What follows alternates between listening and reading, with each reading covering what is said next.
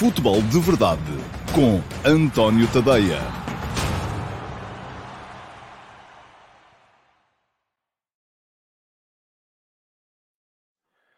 Ora então, olá, muito bom dia a todos e sejam muito bem-vindos à última edição desta semana do Futebol de Verdade. É sexta-feira, dia 29 de julho de 2022 e uh, este é o Futebol de Verdade número 623. Vejam só a quantidade de emissões que eu já fiz aqui deste lado e muitos de vocês uh, estiveram aí muitas vezes do lado de lá. Bom, hoje, tal como já perceberam pelo lançamento, proponho-me a olhar aqui um bocadinho para a questão Ronaldo, não é? Perceber quais são as opções que restam ao jogador um, se é possível ou não que ele venha para Portugal e se ele vier para Portugal, uh, o que é que acabará por, se isso vai ser bom ou mau e para quem e quais são os desafios uh, que estão uh, à frente de toda a gente. Já sabem, se têm comentários a fazer sobre o tema, guardem-nos para mais daqui a bocadinho, porque eu daqui a bocado, quando começar a falar sobre o tema, já não vou conseguir recuperar os comentários que vocês fizerem agora. não vou estar a andar se vocês estão aí, estão a ver a quantidade de comentários que vão caindo no live e, portanto, não vai ser possível, não consigo voltar ao início. Portanto, se querem uh, que eu vos responda ou dar a vossa opinião sobre o tema Ronaldo, uh, guardem-na para mais daqui a bocadinho, quando eu começar a falar sobre o tema. E, por enquanto, vamos todos falar um bocadinho sobre aquilo que está ainda uh, na ordem do dia. Primeiro, a pergunta do dia e depois também terei aqui para vocês sete ataques rápidos, sete situações em que vou uh, pontuar a atualidade de forma mais rápida e veloz. Já sabem que a época oficial de futebol em Portugal começa amanhã, com a Supertaça, o uh, Flóculo Porto Tondela. No domingo, cá estará a estreia das crónicas analíticas que eu vou fazer para já, neste início de, de, de época, aos três grandes. Porquê? Porque foram os três primeiros da última época. Uh, já prometi aqui que no uh, meio da temporada, quando o campeonato chegar a meio, reequacionarei quais são as equipas que vão. Eu não consigo fazer mais do que, do que três, porque sou só um, e mesmo assim uh, vai ser uma carga de trabalhos. Mas no meu Substack, e vou colocar a passar aqui em rodapé o endereço, tadeia.substack.com. No meu Substack já sabem que uh, vão passar a ter sempre no dia seguinte ao dia em que jogarem Sporting, Benfica e Porto, jogos oficiais, bem entendido, crónicas analíticas a esses jogos uh, para poderem apreciar e essas vão ser só para subscritores premium do meu Substack. Mas pronto, podem subscrever aqui o Substack. Eu vou para aí uma em cada cinco, em princípio, vou deixá-las uh, livres para toda a gente poder ler, para toda a gente poder saber o que é que lá vai estar e uh, julgar e tomar uma decisão sobre se vai ser ou não uh, uh, suficiente para justificar, juntamente com tudo o resto que lá está, a assinatura que vos custará a partir de 1 de agosto também 5 euros por mês. Vamos passar a ter o Substack em euros porque já é possível fazê-lo. Portanto, já sabem, a partir de domingo, uh, dia. Uh, domingo vai ser. Não, domingo vai ser ainda 31 de julho. Uh, mas a partir de domingo vamos começar a ter aqui as tais crónicas analíticas. Vamos continuar a ter o serviço Telegram, em que vocês podem ouvir os textos que eu vou escrevendo e, além disso, vamos passar a ter também depois, na outra semana, semana em que inicia o campeonato, o tal servidor de Discord que está prometido para podermos debater uh, entre nós uh, a atualidade do futebol. Bom, antes de entrar na pergunta do dia, desejar desde já os bons dias, porque eu faço sempre a quem já comentou, o António Raposo, o Coisas e Tal, o Josias Martino Cardoso, o Tiago Caetano, o André Pereira, o Simão Rochinol, o Carlos Vilela, o Carlos Pinto, o Manuel Salvador, o Bruno Filipe, o Alexandre Pereira Dias, o Hugo Matos, o Correr é Fixe, o José Pedro, o Pedro Botelho, o Rui Rodrigues, o LN13, o Tiago Santos, o Acúrcio Afonso, o João Morgado Ferreira, o Ghost Rider, o Ruben Pontes, o César Gonçalves, o Nuno Mourão, o Daniel Dias, o Vansan Lima, o Diogo Garcia, o Miguel Lopes, uh, o Júlio Mileu, o Daniel Alexandre, o João Lourenço, o Rui Martins. Bom dia a todos. Obrigado por estarem aí desse lado. Já sabem, passem também no Substack, tadeia.substack.com, uh, para uh, acompanharem aquilo que eu vou escrevendo a uma cadência bidiária para os meus seguidores. Bom, vamos então entrar no programa propriamente dito e a primeira coisa que eu faço, como faço sempre, é colocar aqui o temporizador a funcionar uh, para meia hora. Daqui a meia hora toca a buzina e o programa chega ao fim. Vamos lá então. Pergunta do dia de hoje. Eu sei que já lhe respondi ontem por escrito, mas achei o tema particularmente interessante, até porque uh, percebi pela argumentação do António Abraços uh, que ele não tinha percebido o meu ponto de vista. E eu parto sempre do princípio, quando as pessoas não entendem o meu ponto de vista, que não são elas que estão uh, a perceber mal, sou provavelmente eu que me estou a explicar mal e, portanto, vou explicá-lo um bocadinho melhor. Perdão. Uh, e deve ter sido a última vez, porque isto está mesmo quase, quase, quase resolvido. Bom, pergunta ao António Abraços. Vamos ter para a próxima semana o Benfica a entrar em competição. Dia 2 para a eliminatória da Liga dos Campeões, com o Midtjylland, e dia 5 para a abertura do campeonato, com o Aroca. Já é velha esta conversa, mas não devia a Federação Portuguesa de Futebol proteger os seus clubes lá fora? Gostaria de ouvir comentar. Obrigado e bom trabalho. Obrigado, António, pela sua uh, pergunta.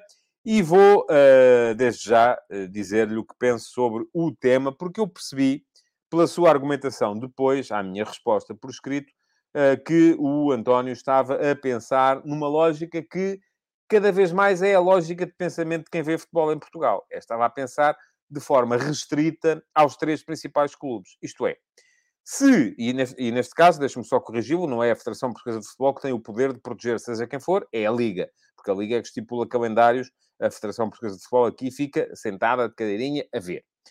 Uh, mas, no ponto de vista do, do António, uh, aquilo que funcionaria era, desde que a Liga protegesse de forma igual o Benfica, o Vitória Sport Clube, o Gil Vicente, o Flóculo Porto e o Sporting, que são as cinco equipas que nós temos na competição europeia, hum, estava tudo bem. Ora, no meu ponto de vista, não está tudo bem. Uh, e não está tudo bem porque, além destas cinco, há mais 13 equipas a participarem no campeonato. E as cinco que vão jogar as competições europeias, vamos ver se vão ser cinco, se vão ser só três, porque uh, o, o, para já, o, o, as 5 não, as 6, peço desculpa, há também o Vitória Sport Clube, como é evidente. Uh, se estas seis equipas, além destas seis equipas, há mais 12 que vão uh, jogar o, o, o, campeonato. Diz-me aqui o Miguel Lopes faltou o Braga. Se calhar foi do Braga que me esqueci. Pronto, vou, re, vou reformular. Há seis equipas portuguesas. Isto é a cabeça que chega à sexta-feira e já fica um bocadinho cansada. Mas há seis equipas portuguesas que estão a participar, ou já diretamente qualificadas para a fase de grupos.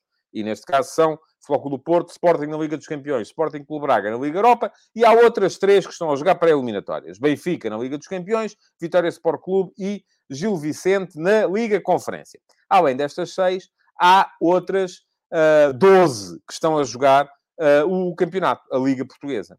E a partir do momento em que nós estamos a proteger estas seis, quando estas seis têm, já à partida, se vão participar nas provas europeias, têm um acréscimo de receita e, portanto, podem apetrechar-se melhor para enfrentar os desafios que têm pela frente.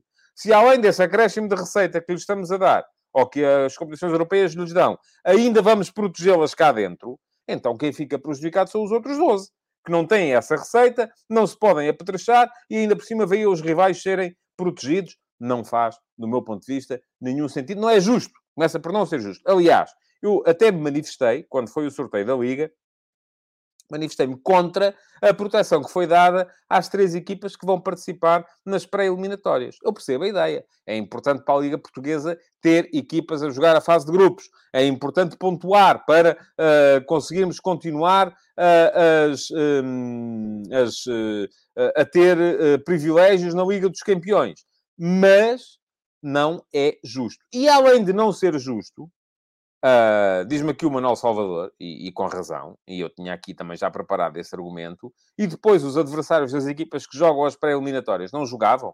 Ora, muito bem, vamos lá ver uh, qual é que é o calendário que o Benfica tem em perspectiva para os próximos uh, mês e meio. Dia 2, Benfica Midtjylland. Dia 5, Benfica Aroca. Dia 9, Midtjylland Benfica. Dia 12, Casa Pia, Benfica. Se passar o Midtjylland, como todos esperaremos que aconteça, é bom para a Liga Portuguesa que aconteça, dia 16 ou 17, play-off. Dia 21, Benfica, Passos de Ferreira. Dia 23 ou 24, play-off. Dia 28, Boa Vista, Benfica. Depois aqui há, de facto, uma semana em que haveria uma quarta-feira livre. Uh, que é a semana entre o, o Boa Vista Benfica e o Benfica Vizela, para 4 de setembro. Dia 6, se o Benfica chegar à fase de grupos, como todos também esperamos que venha a acontecer, para podermos pontuar.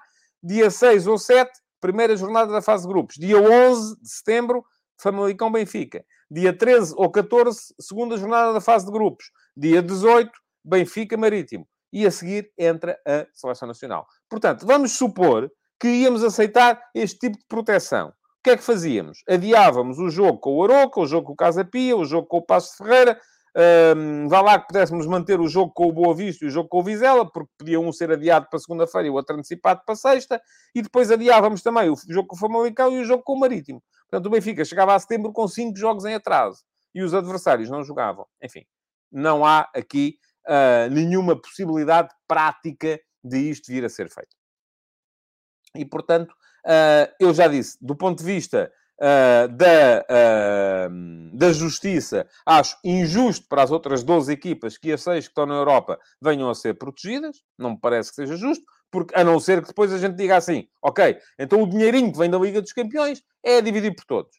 E aí está bem. Aí já acho que pode ser justo.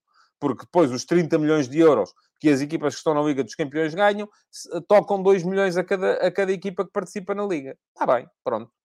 Uh, aí já acharia que podíamos ter uh, alguma justiça uh, para poder fazer esta, esta proteção. Agora, como as coisas estão, não. A proteção é feita através da receita. É assim que funciona o mercado livre, é assim que funciona o sistema, vamos chamar-lhe capitalista, em que vivemos. A partir do momento em que têm mais receita, têm, inclusive, um, mais possibilidade de, uh, de conseguir uh, proteger-se a elas próprias. Como diz o João Ferreira, é como proteger uma empresa a quem os clientes compram mais. Não faz nenhum sentido, não é justo. Diz o Francisco Antunes, não é justo, também não concordo, mas é um adesivo para tentar manter as classificações na UEFA. Uh, e muito bem, e é um bocado isso. Um, bom, enfim, uh, e vamos seguir em frente um, diz o, uh, enfim, o João Lopes já vem com a sua habitual teoria de que é tudo contra o Porto e não, não estou, não vou por aí, João. Uh, não, não vou, uh, não acho que seja, que seja finalmente assim. Bom, vamos seguir em frente, vamos para os ataques rápidos. e um, porque há aqui vários temas interessantes para podermos falar hoje. Bom, primeiro ataque rápido vai para Pizzi despediu-se do Benfica, uma despedida emocional que envolveu a direção, um abraço ao Rui Costa, uh, vários jogadores a partilharem nas redes sociais o gesto com que Pizzi uh, festeja os golos, uh, a continência. Até Jorge Jesus, na entrevista que deu ontem ao Canal 11, veio dizer bom, que as pessoas crucificaram o Pizzi, mas não, aquilo é normal, o que aconteceu, papapá, papapá.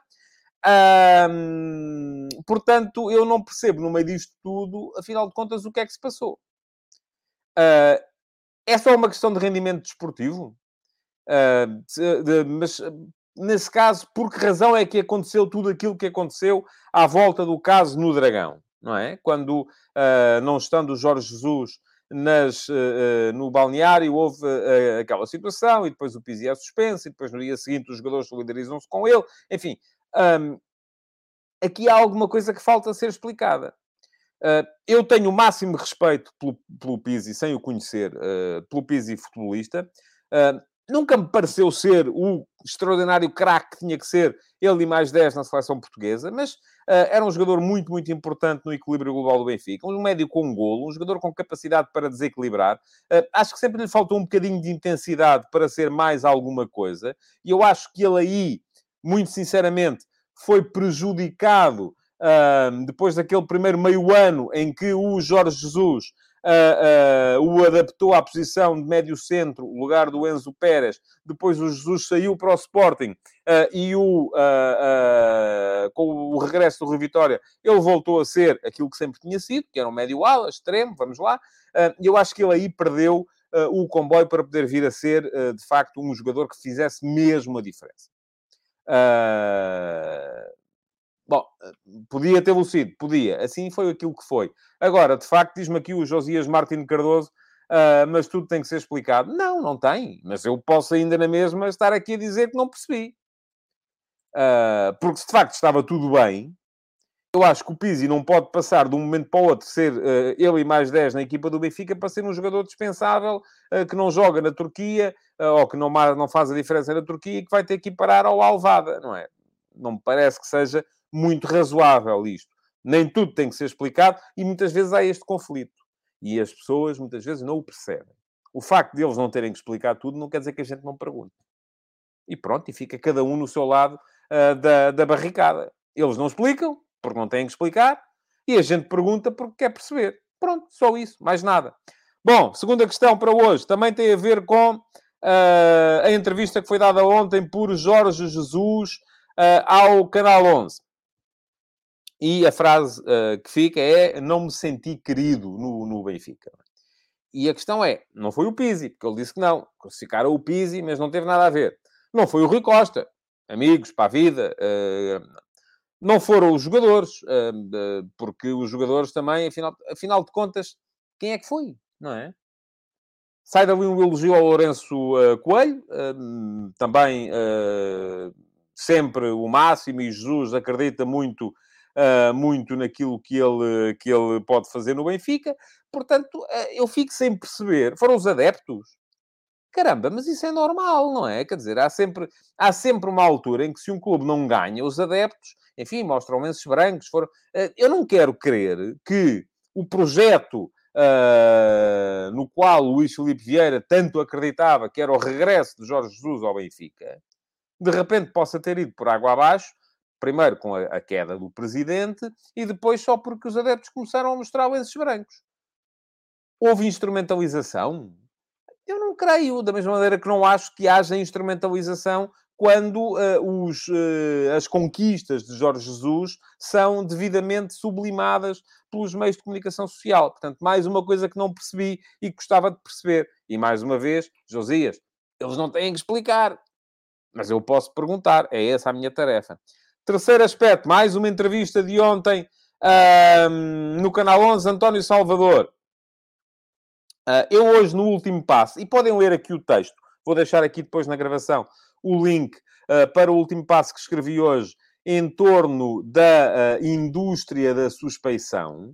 Uh, é um tema ao qual eu re regresso de quando em vez, porque me parece, e muitas vezes aqui as pessoas também não o entendem. Ainda hoje estive, com todo o gosto, a responder a um leitor que comentou o tema no Facebook, que me dizia ah, e tal, você queixa-se que os jornalistas são ostracizados, mas depois só os jornalistas é que ostracizam, porque ainda ontem o Vitória Sport Clube, uh, os jornais não foram, as coisas não isto, aquilo não aquilo outro, Bem, enfim. Bom, vamos lá ver.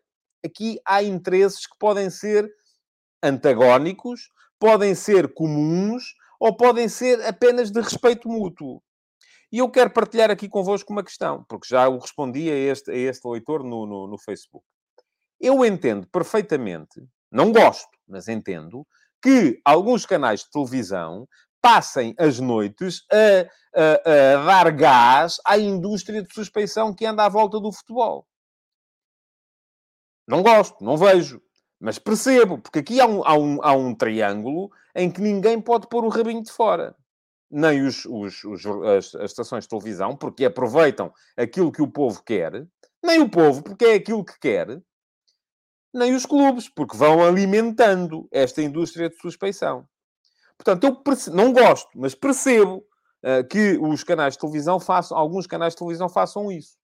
Aquilo que eu não entendo, porque me parece que é um tiro no pé dos mais uh, uh, parvos que pode haver, é que os clubes alimentem isso quando isso destrói o seu próprio negócio. Isso eu já não entendo. Isto para dizer o quê? Eu entendo que alguns jornais, eu próprio tive que fazer uma opção. Eu sou só um, não gero receita para ter uma redação a trabalhar comigo e, portanto, eu fiz uma opção que é: vou fazer crónicas analíticas dos jogos das equipas que ficaram nas três primeiras posições do campeonato do ano passado. Assumo desde já aqui convosco o compromisso, quando chegarmos a meio do campeonato, se os três primeiros forem outros, eu altero isso. Contra mim. Porquê? Porque ainda na semana passada eu fiz aqui um futebol de verdade dedicado ao Vitória Sport Clube e ao jogo que o Vitória fez uh, contra a Puskas Academia, na primeira mão, e teve uh, pouco mais de metade das visualizações que é costume ter. Ora, no dia em que eu puder, portanto, eu percebo perfeitamente que uh, uh, por gerarem menos receita, estes clubes depois acabem por uh, concentrar menos gente à sua volta. E, menos, e sejam menos seguidos pelos órgãos de comunicação social nacionais. Este é um problema social. Eu não sei se o João Silva está aí a, a, ver, mas ele ontem fez um comentário ao qual eu depois não tive, francamente, tempo para responder. E eu peço-vos que vocês entendam que muitas vezes os comentários a que eu respondo, seja no Facebook ou no Twitter, não têm a ver com o facto de serem mais ou menos interessantes, têm a ver com o facto de me aparecerem à frente quando eu tenho tempo, uh, e nem sempre tenho tempo. Um, e diz-me aqui o João Lopes, mas e o direito à informação? Então, mas o direito à informação está dado, a notícia foi dada. Agora, ninguém me pode obrigar a mim a perder dinheiro a, a, a acompanhar o, o, o, clubes que depois vocês não querem saber para nada. Porque a verdade é que, você, tirando os adeptos do Vitória, que não são assim tanto, e o Vitória mesmo assim, a seguir aos três grandes, é quem tem mais gente a acompanhar. Ninguém quer saber. Uh, mas eu estava a dizer, e o João Silva já me diz que está cá. Olá, João. Uh, é um gosto tê-lo aí. Uh, pareceu muito interessante o comentário que fez ontem ao meu último passe porque de facto este é um problema social. Uh, e é um problema social que não vai ser o futebol nem a comunicação social desportiva a resolver. Uh, é um problema que não tem maneira de ser resolvido enquanto a sociedade não o atacar verdadeiramente.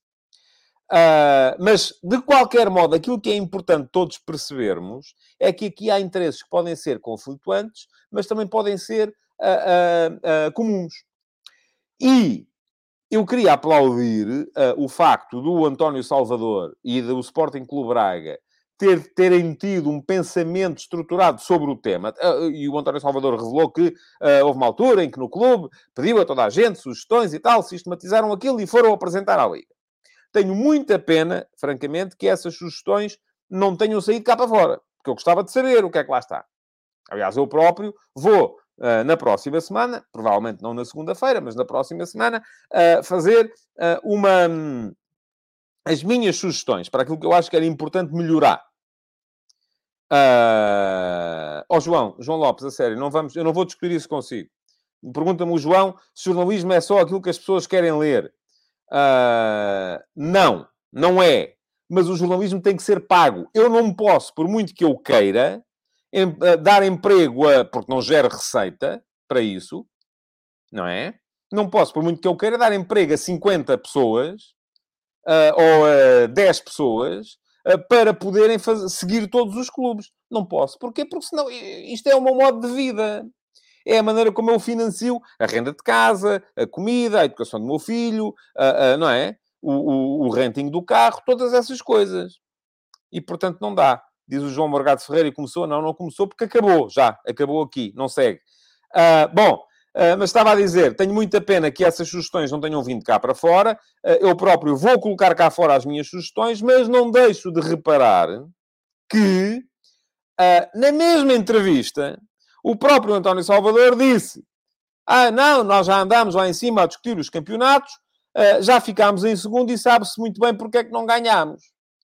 Caramba. Pronto, é tal coisa. É mais um tiro no pé. Está tudo comprado. Eu vou lhe dizer, sabe porque é que não ganhou, António? Porque os outros foram melhores. Porque ficaram lá à sua frente, fizeram mais pontos, ganharam mais jogos e por isso foram campeões. Foi por isso. Se houve outra questão qualquer aí a ter em conta, então diga nomes, quando é que foi, quanto é que pagaram e apresente provas. Caso contrário, a única coisa que está a fazer é a, a contribuir para, este, a, a, para esta indústria da suspeição, que é uma das razões pelas quais o futebol não tem a receita que almeja vir a ter. Mais temas. Vitória Sport Clube ontem, jogo de controlo.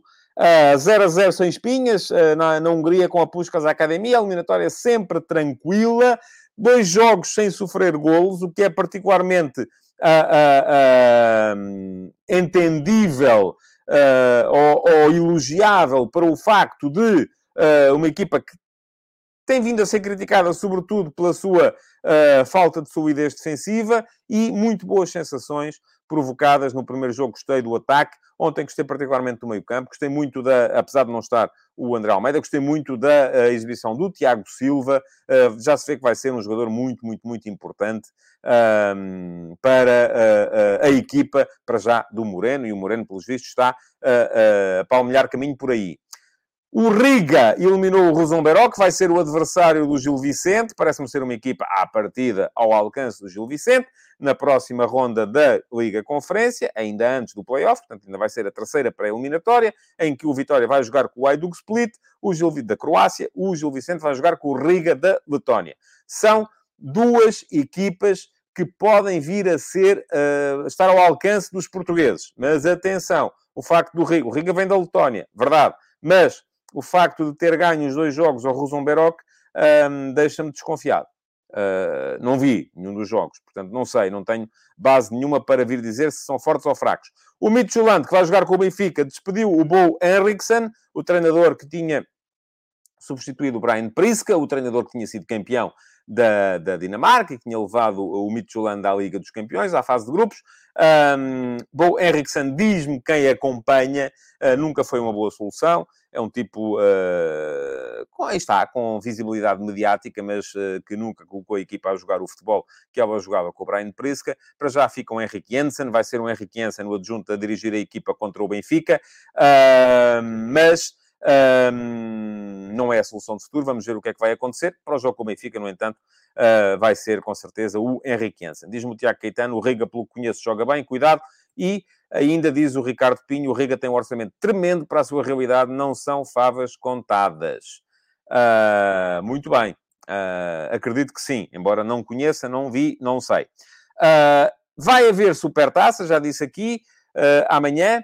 Uh, Porto ainda sem o Otávio do Tondela, aquilo que se espera que seja uma equipa enfim, rigorosa do ponto de vista defensivo, que possa vir a adiar ao máximo uh, o, o, primeiro gol do Porto, ter eventualmente uh, poder eventualmente vir a enervar a equipa do Porto se o primeiro gol demorar, uh, mas o Porto é francamente favorito, amplamente favorito. Vai jogar Marchesino na baliza, pode ser eventualmente o último jogo do Marchesino pelo Futebol Porto. Segunda-feira cá estarei para vos falar do jogo uh, e estou um bocado curioso para ver o que é que o Sérgio Conceição vai fazer com o meio-campo. Aliás, é isto que pergunta aqui o Miguel Maia, qual é o meio-campo do Porto. Estou muito curioso, não sei, acho que o Uribe joga de certeza, um, acho que o PP joga de certeza, mas o PP pode jogar na frente, se for um, em 4-3-3, pode jogar como 10 em Lausanne do ponto de vista ofensivo, como aconteceu no jogo contra o Mónaco. Depois, uh, parece-me que há várias uh, possibilidades. Se for 4-2-3-1, uh, ou 4-4-2, com o PP a fazer de Otávio, uma vez que o adversário não é assim tão forte,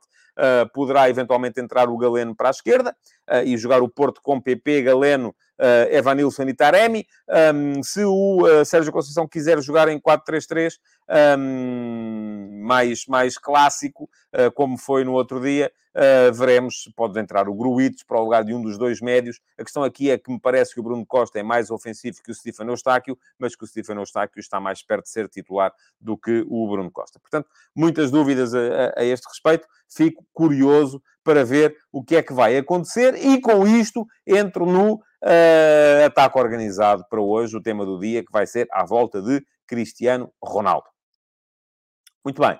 Uh, vamos ver quanto tempo é que ainda temos uh, para uh, este tema. É os 7 minutos do costume. Pronto, 7 minutos, uh, 6 minutos e 25 até tocar a buzina. Portanto, são 7 minutos com descontos para vos falar. É aquilo que é costume ter também aqui para vos falar do tema do dia. Ora, muito bem, há muitas perspectivas de olharmos para a situação Cristiano Ronaldo. Já abordei aqui, e no último passo também, aqui há tempos, a questão do ponto de vista do jogador. Acho que o jogador cometeu um erro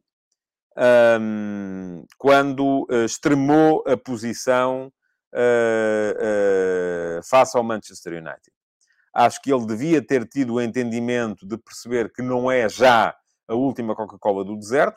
E pergunta-me aqui o Josias Martins Cardoso se é proibido dizer que o CR7 está em decadência. Não, não é. E é normal que esteja. Uh, todos nós, eu próprio, há bocadinho esqueci-me de uma equipa aqui quando estava a falar. Já tenho 52 anos, não é? Isto, a malta não vai para nova e deixa de funcionar, tal como o Cristiano. Já não é uh, uh, um jovem, vai ficando, é a mãe natureza a, a, a, funcionar e é normal que ele vá perdendo algumas qualidades. Mas estava a dizer que ele devia ter tido a percepção e a capacidade de entender que já não é a última bolacha do pacote, a última Coca-Cola do deserto, e que, portanto, provavelmente não ia ficar a Europa toda a batalhar para ir buscá-lo quando ele extremasse posições com o Manchester United. E isto só o levou a um triste espetáculo em que está o Cristiano Ronaldo em asta pública, em que já se sabe que o Bayern não o quer, em que os adeptos do Atlético de Madrid metem tarjas a dizer que não o querem, o Henrique Cerezo diz que não sabe como é que apareceram as notícias, em que o, o, o do lado do Chelsea sai a notícia de que uh, o, o Tuchel não quer o jogador. Portanto, são uma série de situações que ele não tinha necessidade nenhuma, a que ele não tinha necessidade nenhuma de se sujeitar era muito melhor ele ter uh, abordado a questão como abordou na época passada, em que não quis ficar na Juventus, porque não era, não, não queria ficar ali, pronto, não, não, não, não, não lhe convinha, mas uh, continuou a treinar, jogou na primeira jornada e no último dia de mercado saiu para o Manchester United e não se sujeitou a este tipo de situação. Agora a grande questão é, o que é que ele vai fazer? E a grande questão, aquela que vos interessa a todos, é mesmo se ele pode ou não vir para Portugal, não é? Uh, e vamos lá ver. Uh, uh, bom, não, não há ninguém a fazer esta pergunta do ponto de vista assim de uma forma tão clara. Eu acho que pode. Mas acho que pode, mas não acredito que seja nos próximos tempos. Eu acho que o Cristiano Ronaldo só virá para Portugal se falharem daqui até ao final do mercado, e estamos a falar de 31 de agosto, todas as possibilidades um, que ele terá num clube das Big Five a jogar a Liga dos Campeões.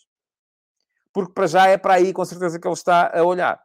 Não acredito que o Cristiano, neste momento, esteja assim tão interessado em vir jogar para Portugal e para o Sporting, embora muitos de vocês Uh, uh, deixem cá ver isso, eu já vi por aqui. Diz o João Lopes: vejo o CR7 a encaixar melhor no Porto do que no Sporting. O Ruben Amorim não o quer, eu também, uh, enfim, não sei se não quer, eh, mas o João Lopes dá isso como certo.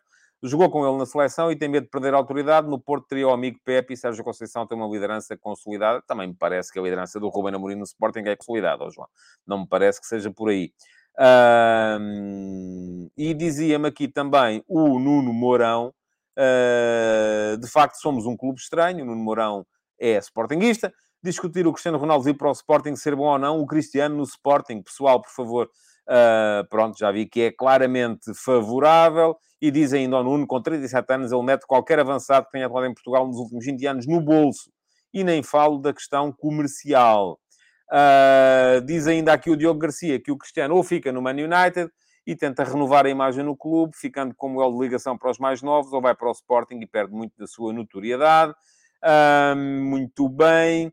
Uh, o Leandro Alves, para quem tem Paulinho, não querer o Ronaldo, no mínimo, é engraçado. São jogadores muito diferentes. E há aí um fator que se está, uh, uh, creio eu, a esquecer.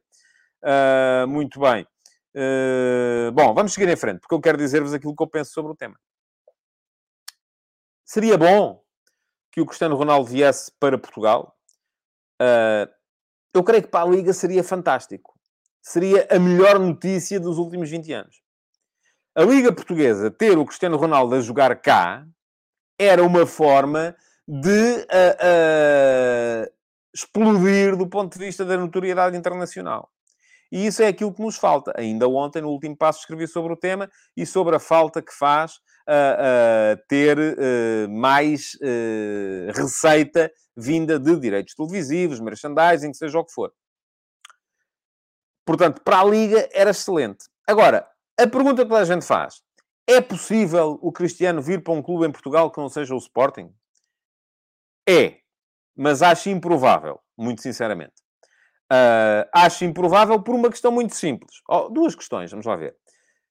Primeira, o Cristiano Ronaldo, quando voltou à Inglaterra, fez questão de voltar ao Man United. Ele, uh, ainda assim, tem uma, uma certa uh, percepção de que não deve querer uh, pôr em causa a herança que deixou onde foi uh, feliz, onde já deixou uh, adeptos.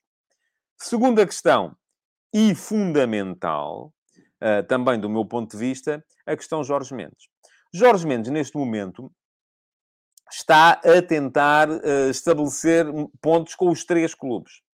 Eu creio que o Jorge Mendes nunca teve, como tem neste momento, boas relações com os três ao mesmo tempo.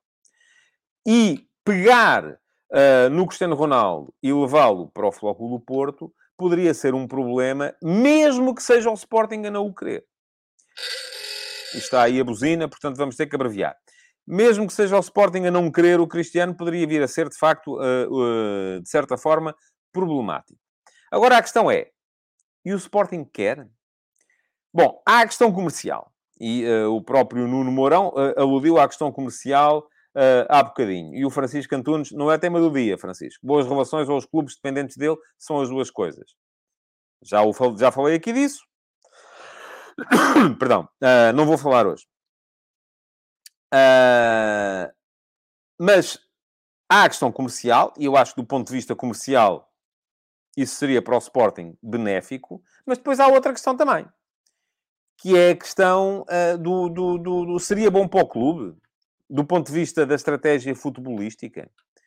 Vamos lá ver. O Nuno Mourão dizia aí que o Cristiano meteria no bolso qualquer avançado que tenha jogado em Portugal nos últimos 20 anos. Em número de golos marcados, não tenho dúvida nenhuma. Não tenho dúvida nenhuma. Aliás, vamos lá ver. Na última época, há dois, há dois anos, na Juventus, o Cristiano marcou 36 golos entre todas as competições. E, no entanto, a equipa caiu de primeiro para quarto lugar e não passou dos oitavos de final da Liga dos Campeões. Ele saiu para o Man United. Ronaldo ainda fez 24 golos pelo Man United. E, no entanto, a equipa baixou de segundo para sexto lugar uh, e ele não passou uh, da, dos oitavos de final da Liga dos Campeões. Portanto, eu acho que aqui há mais do que a, a capacidade de ele vir a ser influente ou de ele vir a, a, a brilhar do ponto de vista individual. Muito daquilo que é o sucesso do Sporting neste momento agora estou a achar graça. O João Lopes diz Evanilson no United e Cristiano Ronaldo no Porto. Ó oh, João, se o, se o Manchester United pagar pelo menos aqueles 60 milhões que se dizia que ia pagar, não é? Pelo menos isso. E, entretanto, todos nós nos, nos rimos.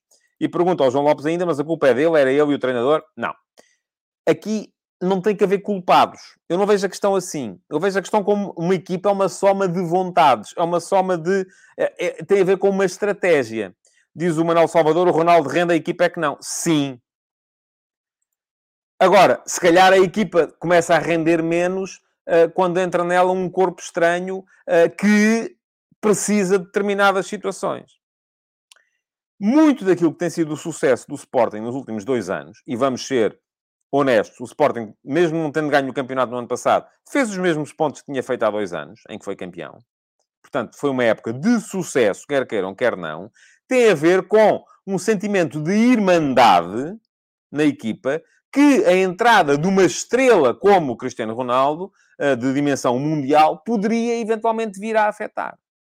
Eu não sei se o, se o, uh, se o Ruben Amorim quer ou não quer. Não falei com o Ruben Amorim sobre isso. Portanto, não sei se ele quer o Ronaldo ou não quer o Ronaldo. Se ele disse, conforme já se diz para aí à boca cheia, que se entrar o Ronaldo sai ele. Não sei.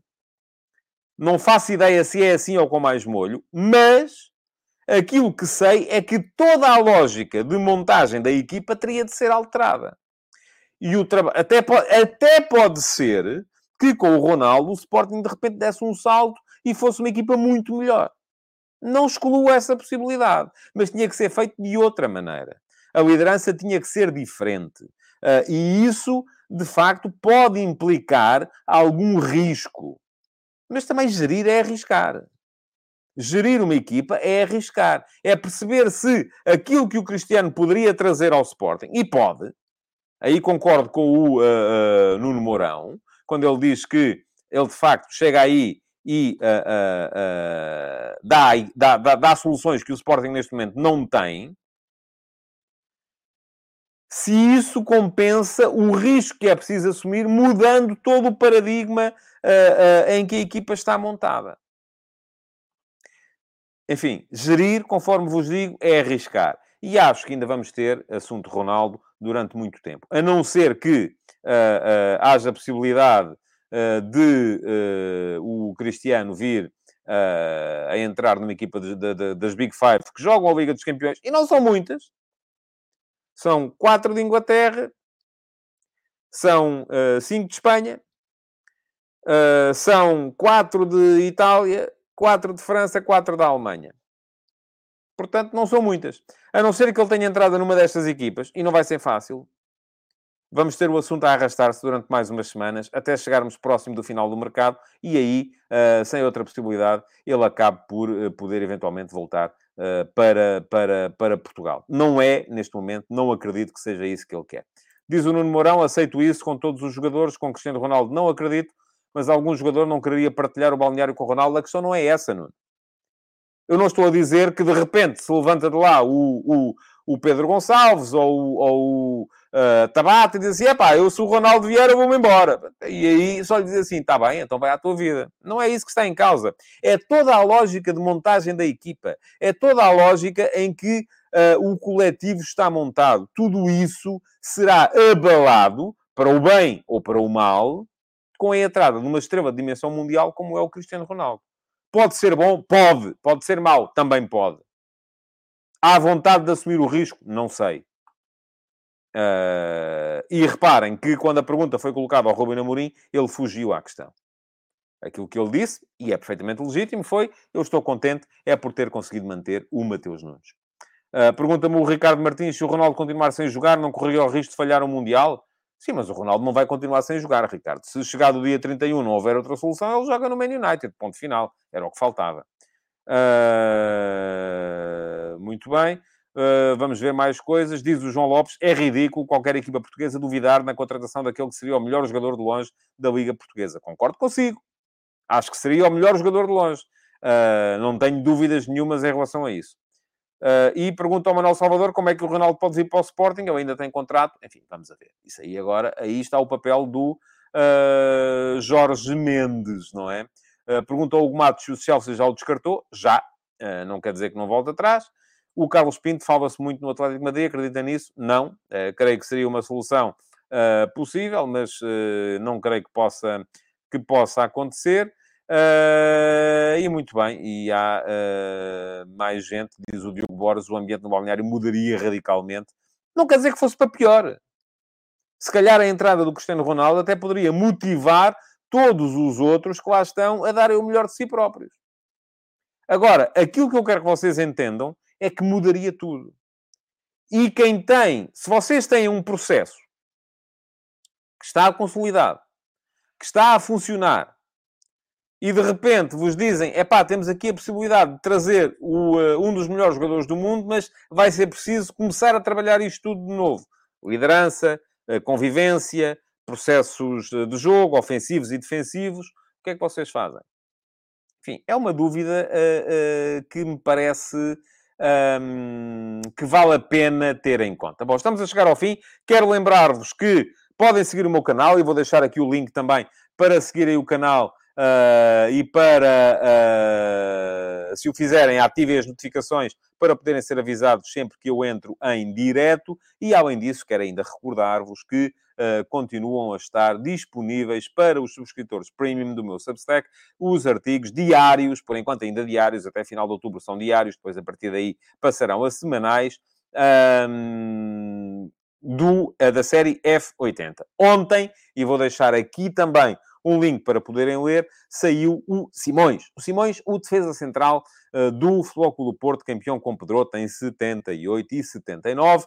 Um, é um dos jogadores da minha infância e, portanto, recordo-me ainda de o ver uh, e de o colecionar nas coleções de cromos. Toda a história do Simões contada no F80. Não sabia, por exemplo, só quando fui investigar é que descobri que ele tinha sido júnior do Sporting. Não fazia a mínima ideia. Uh, mas foi. Uh, esteve, chegou a jogar no Sporting nos júniores, era Sportingista nessa altura e depois acabou por jogar na Académica, porque era de Coimbra, e transferiu-se para o Flóculo Porto a seguir ao 25 de Abril. Ainda jogou no Portimonense, voltou à Académica, jogou quase até aos 40 anos, jogador de uma longevidade extraordinária que formava com Freitas uma dupla de centrais complementar na equipa do Flóculo Porto, José Maria Pedro. Toda a história, já sabem, no link que deixei lá atrás, uh, para quem quiser uh, conhecer mais sobre a carreira deste jogador. Hoje sai mais um jogador uh, faria anos hoje, uh, já não está entre nós, já faleceu, uh, mas sai mais um hoje no F80. De resto, lembrar-vos que os subscritores premium do meu Substack, além de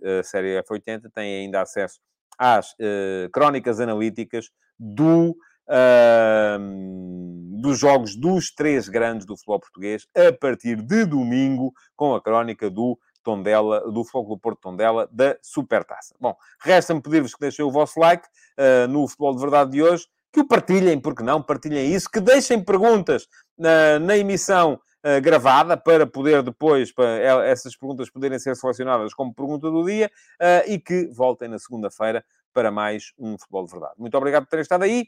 Até segunda-feira, bom fim de semana.